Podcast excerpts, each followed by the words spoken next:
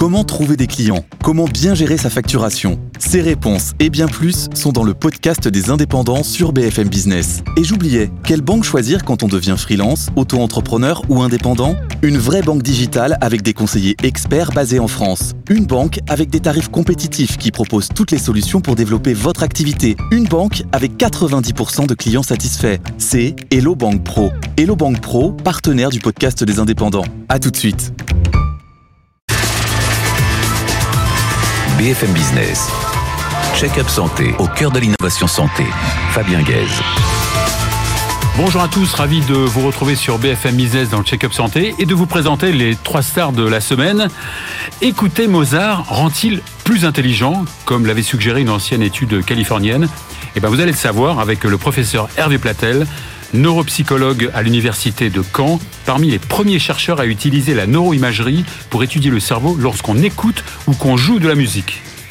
23 secondes seulement sans couper la parole à son patient, c'est la moyenne que nous révèle Alain Toledano, un des oncologues les plus reconnus de France, fondateur de l'Institut Raphaël, maison de l'après-cancer.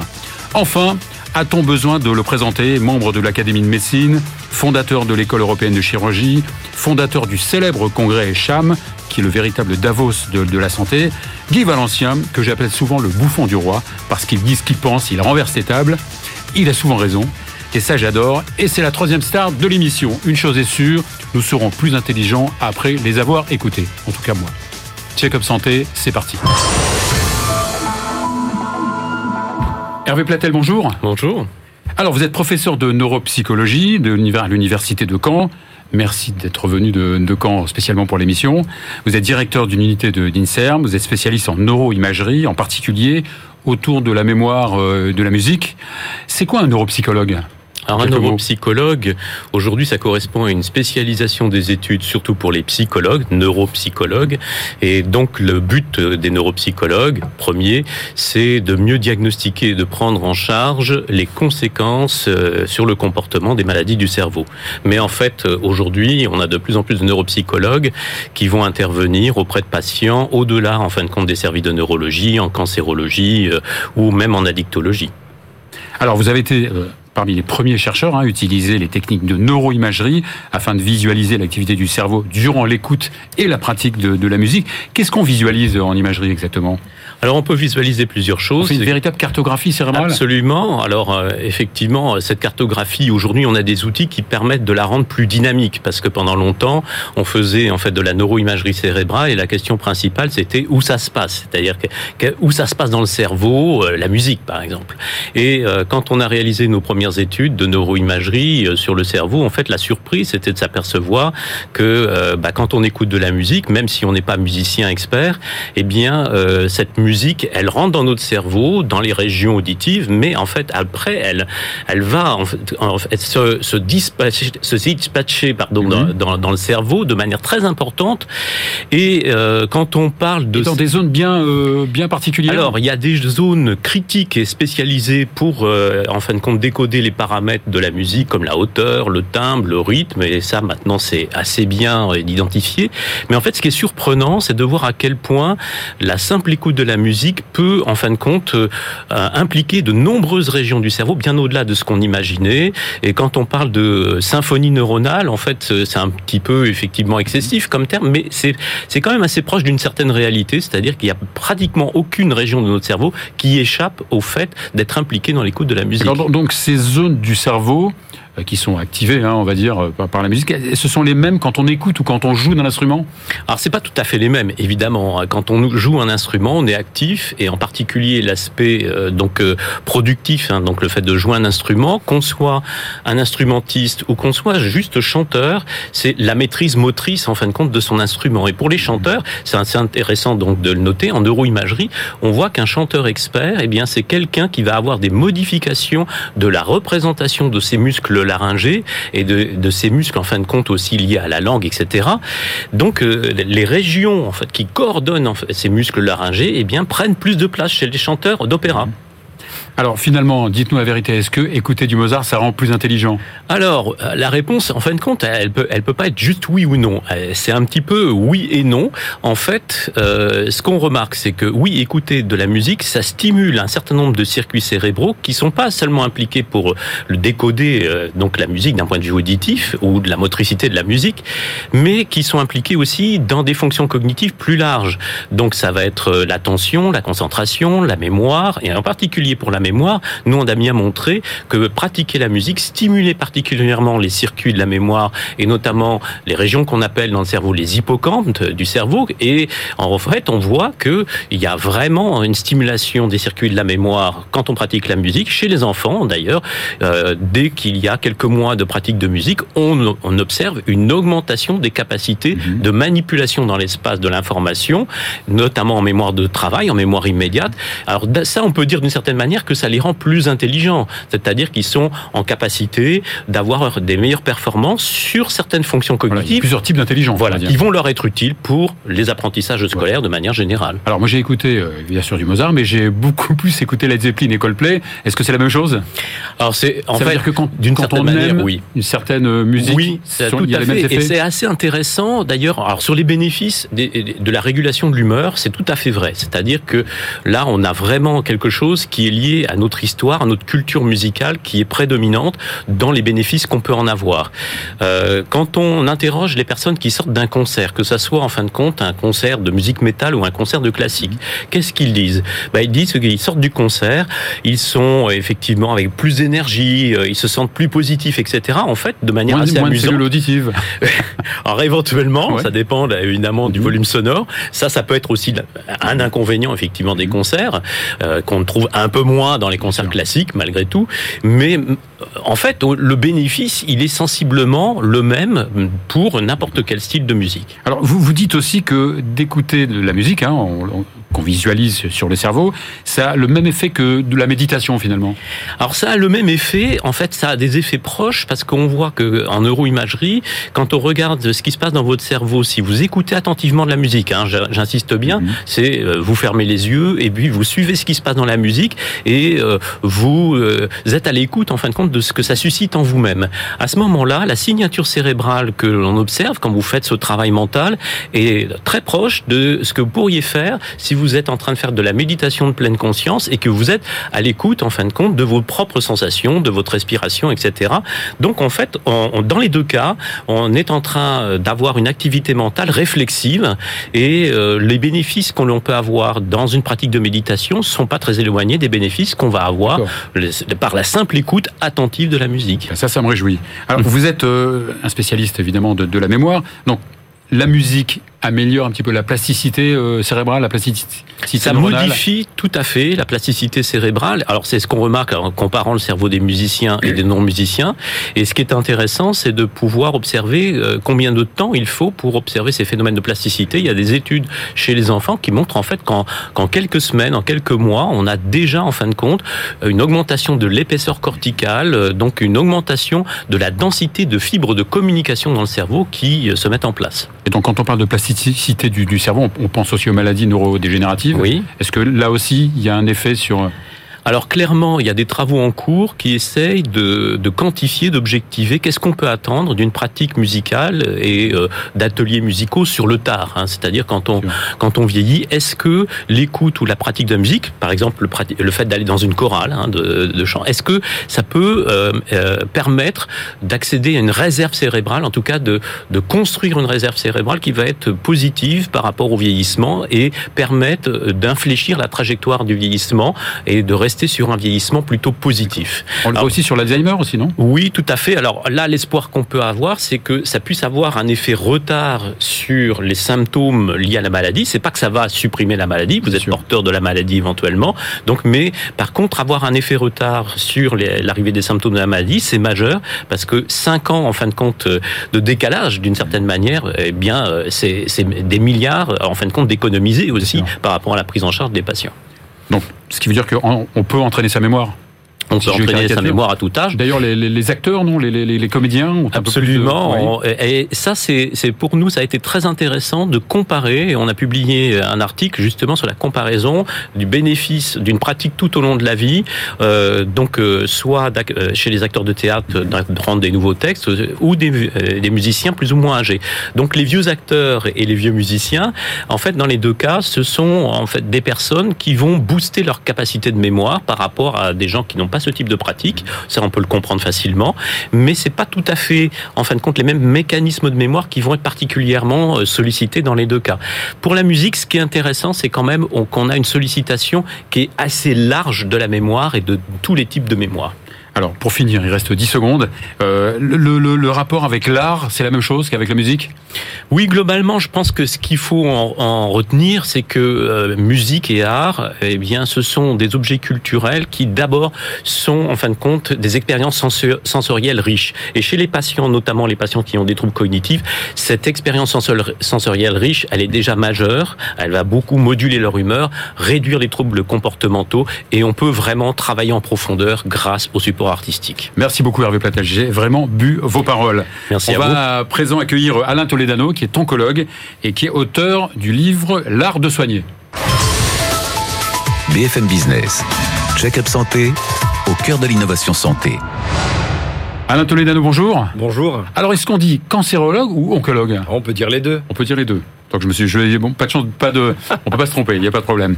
Vous êtes un des cancérologues les plus célèbres de, France. Vous dirigez la chaire de santé intégrative au CNAM, le Conservatoire national des arts et métiers, donc pas la Caisse nationale d'assurance maladie. Vous êtes le président fondateur de l'Institut Raphaël Maison d'après-cancer et vous sortez ces jours-ci votre livre L'art de soigner aux éditions Humaine Science. Euh, dites-nous d'abord euh, pourquoi euh, l'Institut Raphaël? Alors l'Institut Raphaël, euh, Fabien. Et pourquoi surtout il est unique? Eh ben on, l'appelait Raphaël parce que Raphaël c'est l'ange de la guérison. Mhm. Et en fait ce qu'on souhaite c'est passer d'une médecine centrée sur la maladie à une médecine centrée sur l'individu et son projet de vie. Ouais, donc... Et donc à l'Institut on va co-construire avec chaque patient des parcours d'accompagnement coordonnés. Un espèce de projet de vie Voilà, qui vont être orientés vers la nutrition, les émotions, l'activité physique, le bien-être, le retour à l'emploi et on veut ainsi démontrer qu'en s'occupant des gens globalement, c'est mieux que si on s'occupait que de la maladie. Alors c'est vrai que votre livre, vous êtes cancérologue, hein, vous parlez beaucoup de cancérologie, mais on pourrait, j'ai lu euh, votre, votre livre, ça peut s'appliquer à pas mal de spécialités. Exactement. En France, euh, Fabien, on a 20 millions de maladies, de patients qui ont des maladies chroniques. Eux souffrent, leurs aidants souffrent. Et de plus en plus. Et de plus en plus. Alors nous, les médecins, eh ben, on prescrit beaucoup. On prescrit dans plus de 90% des cas des médicaments et on jette une boîte Donc sur chaque consultation, vous voulez dire que chaque consultation se termine dans 90% des cas par une, une prescription. Euh. Oui, donc on jette une boîte sur deux à la poubelle, on jette 7 milliards d'euros par an à la poubelle. Oui. Alain, je vous connais depuis, euh, depuis très longtemps. Euh, je sais que pour vous, le patient, ça a toujours été le, plus important quasiment que, que, la maladie. Hein. C'est un peu le fil conducteur de votre livre? Exactement. Aujourd'hui, ce qui est important, c'est de considérer l'individu de façon globale, parce qu'au-delà de la maladie, Qu'est-ce que c'est que la santé? La santé, c'est pas l'absence de maladie. La santé, c'est pas le silence des organes. La santé, elle se compose de la santé psychologique, la santé émotionnelle, la santé sexuelle, la santé sociale. Le bien-être Le bien-être. Et donc, c'est cette approche santé globale qui va intégrer toutes ces dimensions qui nous intéressent. Alors, vous dites que c'est bien de soigner, mais c'est mieux de guérir Il y a soigner. Pourtant, ça a l'air assez paradoxal. Non, en cancéro, on dit souvent que le patient n'est pas guéri, mais il est en rémission. Ben, il y a soigner et il y a prendre soin. Et parfois, les patients, ils, nous disent, mais docteur, est-ce que je suis guéri? Et ça, c'est complexe de répondre à ça. Mhm. Parce que la guérison, d'ailleurs, selon l'Organisation mondiale de la santé, c'est un état de retour complet à un bien-être physique, social et mental. Donc la guérison, c'est un sentiment. Et le patient, il, nécessite du temps. C'est plus lui qui décide, vous dites dans votre livre. Voilà. Il y a un moment où le patient va se sentir guéri et il faut accepter cette étape de transition où il est accompagné pour retrouver ses propres équilibres. Donc c'est pas au médecin de décréter la guérison. Ouais. Et vous dites que, en fait, ces dernières décennies, on a gagné en, on a gagné en science. Hein. Évidemment, vous n'êtes pas contre le, les thérapeutiques, contre le médicament et chimique, évidemment. Mais on a un peu perdu en humanité. Exactement. Alors c'est vrai que Fabien, chaque matin, on prescrit des chimiothérapies, de la radiothérapie, et on sait qu'avec les progrès de la médecine, et fort heureusement, on a augmenté notre espérance de vie à 80 ans aujourd'hui. Mais on n'a pas augmenté notre espérance de vie en bonne santé. Elle reste aux alentours de 60 ans. Elle a même un peu baissé ces deux dernières années. Exactement. Covid oblige, oui. Donc on crée des cohortes de patients qui ont des maladies chroniques avec des, des diminutions de la qualité de vie et qui sont dépendants d'un système de soins qui est axé sur les actes techniques, la maladie. Vous savez qu'aujourd'hui en France, sur 400 millions de consultations qu'on fait chaque année, 50% c'est pour gérer des symptômes de maladies chroniques. Donc on a un travail à faire pour arriver à considérer chaque individu de façon globale. Et donc c'est cette médecine prescriptrice qui, qui fait que le patient se tourne un petit peu vers des, des médecines un peu euh, complémentaires, euh, parallèles, non classiques? L'objectif, c'est de passer d'une médecine prescriptive à une médecine intégrative. Intégrer ces dimensions, intégrer les interventions non médicamenteuses. Parce qu'aujourd'hui, effectivement, la crise de confiance qu'on a dans la société, on peut la voir dans une consultation médicale, parce qu'on a un interlocuteur qui va privilégier la maladie et l'autre euh, qui a besoin de tellement plus. Et donc, on va chercher ailleurs ce qu'on n'a pas en face de soi. Donc, beaucoup de médecins ont ces valeurs, euh, partagent cette manière de faire, mais n'ont pas forcément la ressource ou les moyens de réorganiser leur médecine, leur écosystème. Qu'est-ce qu'il faudrait? Il faudrait que chaque médecin puisse prendre du temps et que ce temps soit valorisé, que ce soit un temps qualitatif. Il faudrait pas enseigner cette humanité à la fac? On essaye, La communication, la psychologie, c'est vrai que on essaye euh, tous. vous et moi, on n'a pas été franchement, on n'a pas été très bons euh, dans, dans les DU de, de psychologie et de psychiatrie, on est d'accord? La confiance, c'est fondamental. Parce qu'un patient qui a confiance, c'est un patient qui va avoir l'intention d'accepter sa propre vulnérabilité. Et il le fait parce qu'il va vous croire. Il va croire de façon optimiste que vous avez des bonnes intentions vers lui, que vous vous comportez correctement. Et finalement, cette santé intégrative, elle fait faire des économies Oui, on pense qu'aujourd'hui, le gaspillage par manque de coordination, par une prescription plus importante qu'il ne faut, et on a parlé des médicaments, euh, pourrait être réorienté et que sans augmenter de façon importante les budgets, on pourrait faire un peu plus de qualité tout en gardant la quantité. Mais on sait que la quantité règne. Et donc, dans votre euh, institut Raphaël, vous, vous êtes évidemment, il y a évidemment des, des cancérologues, des oncologues, radiothérapeutes, etc. Mais vous êtes entouré aussi de différentes spécialités qui sont complémentaires et importantes, elles aussi. Oui, Fabien, en fait, nous, on offre les soins gratuitement aux patients et on les évalue. Et on a pu offrir en trois ans et demi 50 000 soins à 3200 nouveaux patients. Alors, on a des sophrologues, psychologues, sexologues, nutritionnistes, acupuncteurs, des médecins traditionnels. Et l'idée, c'est que tout le monde travaille main dans la main, de façon On transdisciplinaire. a parlé de musicothérapie avec euh, Hervé Platel, Voilà. aussi. Toutes les arts-thérapies, la musicothérapie, la danse-thérapie, l'écriture thérapeutique. Mhm. Donc l'objectif, c'est des acteurs de soins paramédicaux qui vont avec les médecins intégrer une équipe euh, pour travailler autour d'un parcours patient pour lui être bénéfique. Comme il n'y a pas de modèle économique, on a décidé de l'offrir et de l'évaluer. Et on a pu montrer qu'on diminuait le taux de dépression sans médicaments, le sentiment d'isolement, les troubles du sommeil, les troubles du transit. Tout ça avec des interventions non médicamenteuses et en donnant du temps et de la qualité et de la bienveillance.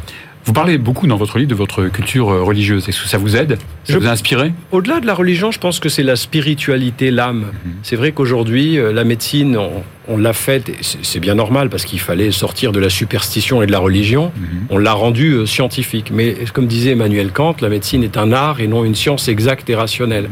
Donc la spiritualité en médecine, la réhumanisation de ce rapport à l'autre va être une des clés de l'évolution de notre santé. Et quand on parle de l'avenir de la santé, vous voyez aussi, il faut être aussi, euh, euh, il faut être aussi euh, pragmatique. hein. Est-ce que vous voyez aussi peut-être une prise en charge de la prévention dans le, futur de la santé? Il faudrait. La prévention, c'est indispensable. Vous Ouais. savez que 40% des cancers sont évitables et 80% des maladies cardiovasculaires sont évitables si on s'occupe bah, de l'alcool, du tabac, de la sédentarité, du surpoids. On a moins de ouais. 3% de nos budgets qui sont Mhm. alloués à la prévention. Donc en faisant plus de prévention, bah, on améliorera les lignes de vie, on sera moins malade et finalement tout le monde y gagnera. Bon, bah alors je conseille à, tout le monde de lire euh, votre livre, L'art de soigner aux éditions Human Science. Merci Alain Toledano. Merci. Merci beaucoup. On va à présent accueillir euh, le professeur Valencien de l'Académie de, l'Académie de médecine. BFM Business. Check-up santé au cœur de l'innovation santé. Guy Valencien, bonjour.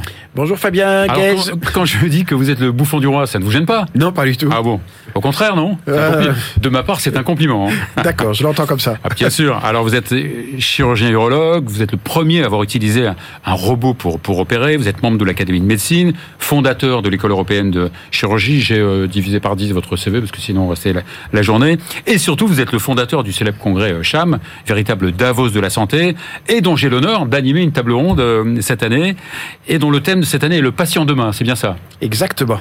alors, ça tombe bien parce que qui dit patient dit, euh, dit, mé- dit médecin. Euh, les deux sont évidemment euh, liés. On, on l'imagine, à, moyen terme, l'activité du médecin ne sera pas la même euh, dans les quelques années qui, qui viennent ou pas? Ah ben on est Ce face à pas du tout la même pratique Alors, qu'aujourd'hui? on est face à une mutation colossale des métiers euh, de la santé. Et dans ces métiers, euh, il va falloir repositionner ce que fait le médecin. Quel rôle va-t-il faire et donc quelle place va-t-il avoir dans le système de santé? Jusqu'alors, Mais quand vous parlez du médecin, c'est le médecin généraliste, c'est les spécialistes tous les médecins, mais disons que jusqu'alors, le médecin était l'ordonnateur de tout. C'est lui qui posait le diagnostic, c'est lui qui euh, écrivait la prescription, et les autres faisaient. Hein, les infirmières étaient des bonnes, des nonnes, et- et- mais elles n'étaient pas connes. hein. Ça fait 40 ans qu'elles l'ont dit, on en est toujours au même point. C'est-à-dire qu'aujourd'hui, il va falloir penser que l'intelligence artificielle, c'est faire le diagnostic. Vous regardez Medvir, vous regardez Eddiag et autres qui vous donnent, euh, euh, avec les symptômes que vous tapez, la biologie d'imagerie, vous avez les diagnostics dans l'ordre décroissant. Vous avez une montée en puissance des patients eux-mêmes avec les patients experts. Vous avez une montée en puissance du corps infirmier, des pharmaciens, euh, des kinésithérapeutes qui sont tout prêts à faire plus. Et donc, que va devenir effectivement le généraliste dans ce monde-là, il va être complètement coincé entre ces personnels qui sont en train de s'upgrader et les spécialistes qui sont de plus en plus précis au sens que euh, l'orthopédiste de la main droite ne sera pas le même que celui de la main gauche demain. Alors, on- évidemment, euh, vous, vous avez souvent dit que les 10 ans d'études de médecine, c'est surtout même pour faire médecine générale, c'est trop long. C'est trop long. D'autant que les nouvelles technologies, peut-être, ont permis d'apprendre plus vite et plus efficacement Bien sûr. que ce qu'on a fait nous avec les Rouvières et compagnie. Mais oui, parce que euh, le cas que notre patron nous montrait une fois en disant j'ai vu ça dans, dans ma vie, venez tous, je vais vous raconter. Maintenant, on peut, avec la simulation, on peut le répéter des dizaines de fois, en équipe en plus, faire travailler les, les, les, les, les soignants ensemble, ce qui n'était pas le cas. Donc, on peut aller à 7 ou 8 ans, revoir 6 ans d'études de médecine. Pourquoi euh, voulons-on euh, avoir 10 ans, 12 ans, 14 ans? C'est de la folie. J'ai même toujours dit que les infirmières avaient, euh, avaient été à l'origine aussi de pas mal de choses que j'ai apprises. euh. Complètement. Ouais. Moi, j'ai toujours appris, ben, j'ai appris quand je suis arrivé au bloc, c'est l'infirmière, ce qu'on appelait les penseuses à l'époque, les ibodes d'aujourd'hui. La penseuse qui m'a appris les instruments, comment les tirer et autres. Ce sont les sages-femmes qui m'ont appris euh, à faire les accouchements quand j'étais dans un service de gynécologie obstétrique. Ça veut dire qu'il faudra quand même aussi changer la, la formation du médecin, par exemple sur l'économie, sur, euh, sur la cybersécurité, sur la, la communication même, c'est ça? Mais- Est-ce que le médecin devra être un geek? Mais oui, mais les universités n'apprennent pas, la- oui. ne nous apprennent pas le métier. Elles nous donnent des connaissances d'anatomie, de physiologie, de pathologie, de biologie, d'embryologie. Mais on a besoin d'apprendre un métier. Quand vous sortez de votre, quand vous êtes, euh, euh, quand vous passez votre thèse, vous ne savez rien de ce qu'est le système de santé, si le président de la République a un conseiller, comment marche le ministère, qu'est-ce que c'est, que- quels sont l'URSSAF, la CARMF. Ça, c'est une lacune, euh, ça, dans la- la l'enseignement. CNAM. Mais c'est une lacune lacune. considérable. Nous n'apprenons pas à naviguer dans le monde dans lequel on va être. Donc, euh, réforme totale, avec en plus, je le crois, la première année devrait être faite avec tous les professionnels, infirmiers, kinésithérapeutes, pharmaciens, même les vétérinaires à la limite. Pourquoi on, va tous travailler ensemble? Il faut qu'on se connaisse. Je suis entré pour la première fois dans l'arrière-boutique d'une pharmacie il y a quelques années pour voir comment c'était. Tant que j'étais en activité, je n'ai pas eu le temps de le faire. C'est ridicule. C'est vrai, dommage. C'est vrai, c'est très dommage. Donc, vous voyez donc un médecin à l'avenir, un médecin hyper connecté. Attention, oui, hyper Ouais. connecté, mais hyper présent. Et hyper- cette technologie par- va permettre de gagner euh, du temps humain? Ah, complètement, mais je pense qu'il faut Ouais. dégager tout ce qui est de l'administratif euh, aux professionnels de santé, avec des personnels qui s'en occuperont, Ouais. et de rester à l'art, Mhm. hein, à l'art de la relation. Enfin, la première chose à faire quand on, quand on voit un malade, c'est de, de lui tendre les bras et de lui dire Asseyez-vous, monsieur, madame, et racontez-moi qui vous êtes, avant de commencer à prendre des bilans, à regarder, à faire semblant d'être savant, et puis au bout de cinq minutes de leur dire au revoir, allez voir ma secrétaire pour la consultation suivante. Vous êtes le chantre de la délégation de tâches. Ah, je suis le centre de la, de- du transfert. De la délégation, je reste le maître. Du transfert avec responsabilité. hein. Les infirmiers donc ça va plus sont- loin alors que la Ah oui, délégation tâche. complètement, complètement. Nous travaillerons de plus en plus en partage de tâches, mais avec une responsabilité des vrais des infirmiers et des infirmières qui le voudront. De même qu'on va voir aussi dans mon métier la On le voit chirurgie. dans, dans avec- le- en- chez les anglo-saxons, l'infirmière a un Oui. rôle un- plus important. Vous avez des nurses surgeons aujourd'hui en Angleterre Mhm. qui font des actes opératoires en toute indépendance. Et demain, dans mon métier, la chirurgie, nous aurons des ingénieurs opérateurs qui seront formés en 5 ans sur une zone anatomique avec un robot donné pour une intervention donnée. Ça peut paraître absurde, mais on va vers plus de sécurité avec ça. Donc il faut que les politiques euh, agissent ou il n'y a pas que les politiques? Je pense que les politiques, curieusement, euh, au plus haut niveau, les politiques sont sensibles. C'est après que ça coince, notamment au niveau du ministère où les administrations centrales sont extrêmement euh, traditionnelles, ne veulent pas bouger. Watch your step parce que depuis l'affaire du sang, on fait attention, principe de précaution partout, parce que les syndicats restent rétrogrades à ne pas vouloir bouger. Il faut montrer que on va embarquer tout le monde. C'est-à-dire que le médecin généraliste dont on parlait, on va le monter. Hein, au lieu de rester généraliste comme il est, il deviendra gériatre, généraliste du vieux, pédiatre, généraliste des petits, gynécologue euh, médical, aussi peut-être. Ouais. Pourquoi pas Et donc tout ça est une transformation complète. On embarque tout le monde, chacun s'améliorant, étant mieux payé. du reste. Nous gâchons un fric pas possible. L'OCDE nous dit 20% de gâchis d'actes non pertinents en France. Sur les 230 milliards de dépenses de biens de consommation, ça fait plus de 40 milliards qu'on pourrait redistribuer sur les acteurs à condition qu'on transforme l'organisation du système. Et à condition qu'il n'y ait pas de combat de d'arrière-garde? Non, mais il faudra les embarquer. Pour ça, il faut être... euh, Chacun plaidant pour son magasin. euh, Oui, mais il y aura toujours, mais au moins avoir une, une étoile polaire. Où va-t-on? Et à 15 ans, on va vers ce que je vous ai dit, une IA de plus en plus performante, des personnels soignants de plus en plus performants aussi, avec un médecin qui va se situer autrement. Le médecin du troisième millénaire. Oui, exactement. Merci, merci Guy. Euh, on se retrouve euh, à Cham à la fin du mois. à Bienvenue, Chamonix. bienvenue Fabien. Cham qui veut dire. euh, Convention on Health Analysis and Management. merci beaucoup Guy. Merci beaucoup. Voilà, c'est la fin de cette émission. On se retrouve la semaine prochaine.